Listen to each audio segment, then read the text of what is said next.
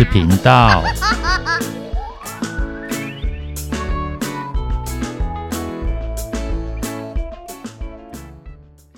欢迎收听《不想说故事》，鸡小妹与神秘海洋第四十九集。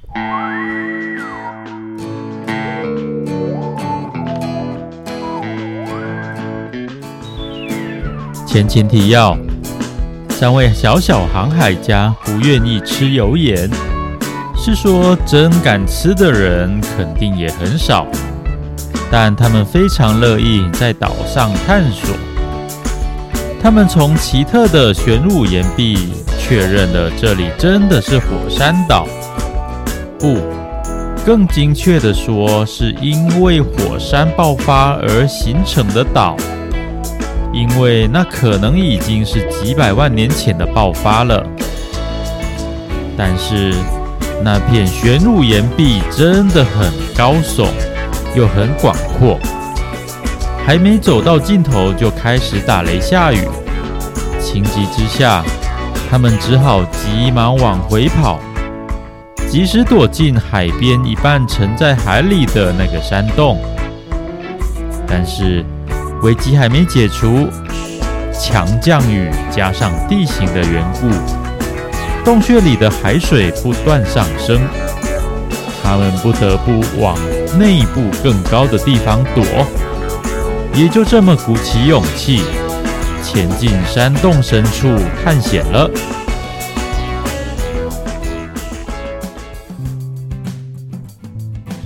那是一个洞，好黑。鸡小妹提问：“我知道是山洞。”小猴子抢答：“正确答案。”哇哦，你猜的好快！小鳄鱼惊呼：“嘿嘿，我脑袋也不差的。”那画下一个是岩石做的，中间是空的，有的很长，有的很短。哦，这个比较难。我想到了，这也是山洞。答对喽！你怎么想到的？嘿嘿，比头脑，我可不会输。好，再来一个。山洞。山洞。又答对了。我都还没出，你们怎么会知道答案？你被看破手脚了。换我出，换我出。山洞里黑漆漆的，又不时有怪虫在脚下窜来窜去，即使有手电筒，还是有点可怕。他们并不是冒险鸡，不太习惯这样的环境。都紧张兮兮，战战兢兢。后来不知道是谁出的第一个谜题，大家在动脑思考的同时，都对这些吓人的东西分心了，也就一直这么出谜猜谜猜下去。它有三十只很长很长的脚，样子有点吓人。我要抢答是油盐。鸡小妹回答的好快呀！它爬过我的脚啦！原来如此，她一边回答，一边不停跳脚。你这是哪壶不开提哪壶啦，小猴子！小鳄鱼也吓得直跺脚。他们都因为这个谜语而想起脚底下的恐惧了。不过，就像好运不会一直都在一样，坏事也不会没有结束的时候。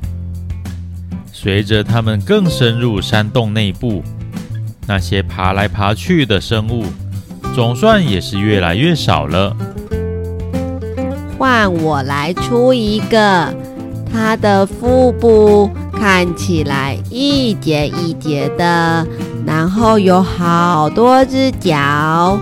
还有两根长长的胡须，繁殖力很强，几乎不可能绝种。然后在食物链里会担任清除者。我知道。哎呀，鸡小妹再次拔得头筹。小鳄鱼的题目还没出完，她就抢答了。好快！因为我很喜欢吃啊。啊，你喜欢吃？我也知道了，很好吃哦。很好吃。等一下，你们说的到底是什么？虾子。哦，不是啦，我说的是蟑螂。你们真的要吃吗？蟑螂谁要吃啊？呃呃呃呃、我才不敢嘞！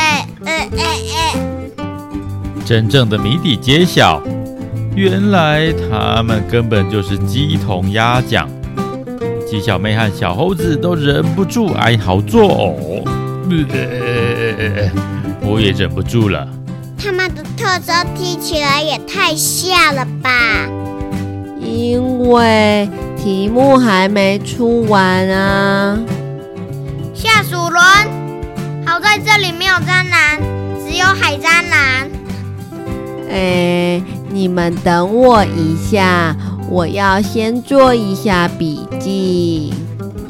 做什么笔记？鸡小妹和小猴子喜欢吃蟑螂。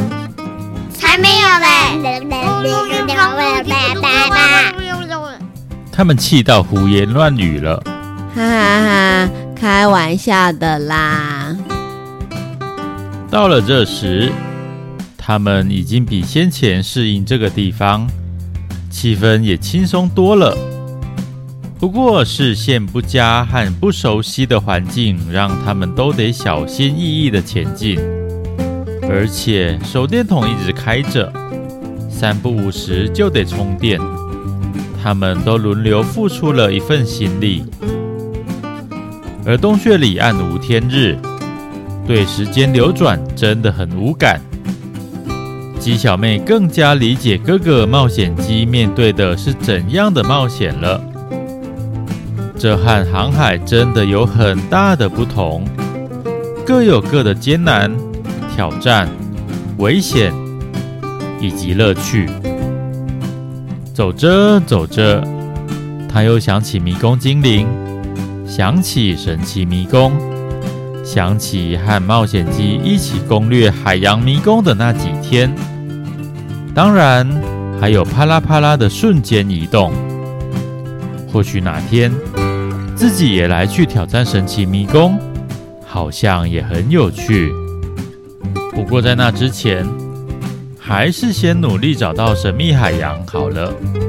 咕噜咕噜咕噜，咕噜咕噜咕噜。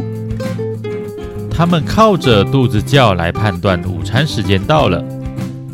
还好啊，先前在暴雨之中，匆匆忙忙，还是有拿到食物带进来，不必真的得抓那些虫子来吃。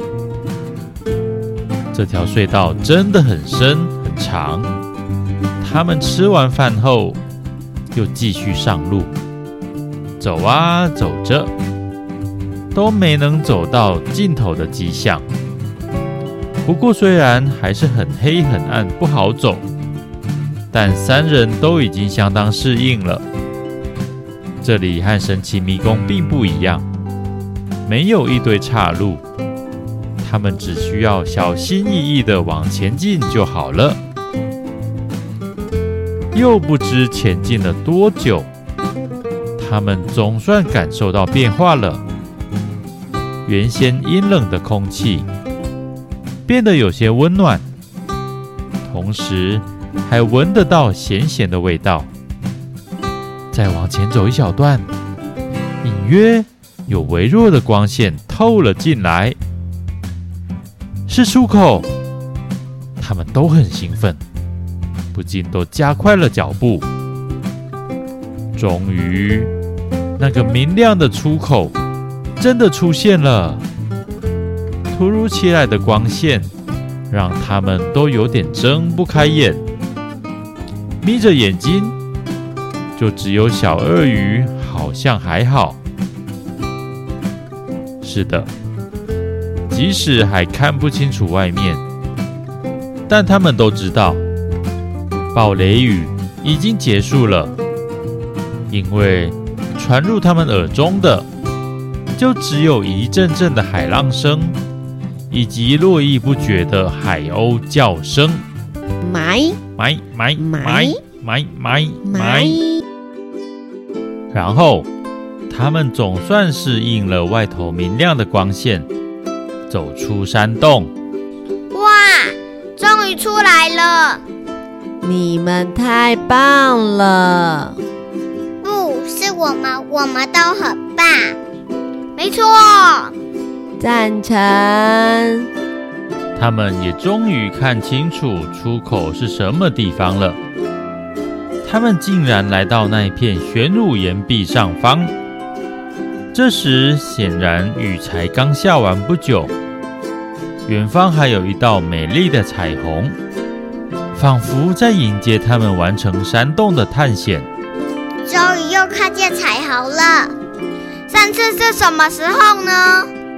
在泡泡仙子那边。他们接着四处探索。这里好神奇呀！山洞出口所在的地方是个高高的平台。继续往前的话，一排排的玄武岩柱就像楼梯一样，一阶一阶往下，很轻易就能走到海边。而平台上长久以来已经堆积了厚厚的土壤，还长出了椰子树、香蕉树。甚至还有竹子。鸡小妹和小猴子看着那些，都忍不住赞叹起来：“天呀，天呀！海边居然可以长出这些植物，太神奇了吧！”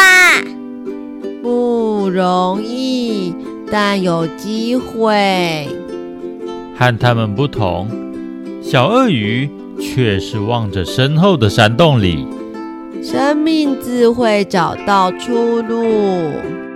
说的真好，不愧是你小鳄鱼会说出来的话。不不不，这句不是我说的。小鳄鱼指着山洞内部说：“你们看。”两人一起看过去，才发现山洞的内侧。竟然就写着那句话：“生命自会找到出路。”旁边竟然还署名“热血鳄鱼”。原来刚刚他们一下子亮到眼睛睁不开，都没有注意到。但近视眼的小鳄鱼所戴的眼镜镜片是有绿光效果的，因此很快就适应。才立刻就看见了，这不是鳄鱼大王的名字吗？难道他真的来过这里？看样子就是哦。不过这是什么颜料啊？居然可以保存这么久？对呀，那是好多年前的事。这些字的年纪都比小鳄鱼更大了吧？我知道。这是一种红色矿石，称为赭石，磨成粉，再加水做成的颜料。矿石颜料本来就比较耐久，加上这里又是在山洞里面，不太会晒到阳光，才能够撑这么久。远古时期的拉斯科洞穴。和阿尔塔米拉洞穴的壁画，就是用这些天然颜料画的，才流传至今，成为宝贵的古代遗产哦。原来如此，真是太厉害了。这个时候，太阳已经越来越低，他们也要准备晚餐了。周围的那些植物，让他们得以再次吃到丰盛的餐点。好久没有吃到香蕉的小猴子，摘了一大串香蕉，开心的要命。而他们带来的干粮，刚好有一些先前在泡泡仙子那所得到的小米。他们原先都是煮来吃，但这会儿因为躲雨多的匆忙，只拿了食物，却没拿到锅子。鸡小妹灵机一动，大显身手，把竹子砍成一节一节的。并且在里面装入小米，还有一些水，就直接放在火上烤。这就是竹筒饭。在等待竹筒饭烤好的时候，他还抽空跑到海边，顺利钓到了几条鱼，还采了一些海藻，通通也都放到竹筒里料理。我最喜欢吃竹筒饭了。哇哦，好棒哦！原来竹筒饭是这样做的。竹筒饭确实很棒。打开之后，不仅有竹子的香气，而且内部的竹膜会将饭整个包住，变成一根很扎实的饭卷，拿着吃很方便。这一餐是既丰盛又令人满足。夜里，他们进入山洞休息，听着海浪声，望着满天星星，以及山壁上那一句“生命自会找到出路”。他们各自想起这一段旅程中遇到的人和发生的事。想起龟龟、小鼯鼠、鳄鱼大王、迷宫精灵、泡泡仙子，想起海洋垃圾、见过的日月星辰、遇过的大风大浪，还有其他好多好多，心里不禁升起一些悸动。我觉得。我已经准备好要继续上路了，你们呢？我赞成，不好好完成这趟冒险，我就没有办法回去挣我的香蕉了。我也是，鳄鱼大王没能继续下去的冒险，我真的很想完成。那么说地喽，好啊，哪一次不好？我们同进退。夜深了，人静了，只有浪潮永不止息。这集故事就到这边喽。想知道接下来会有什么样的发展吗？让我们拭目以待吧。拜拜。拜拜。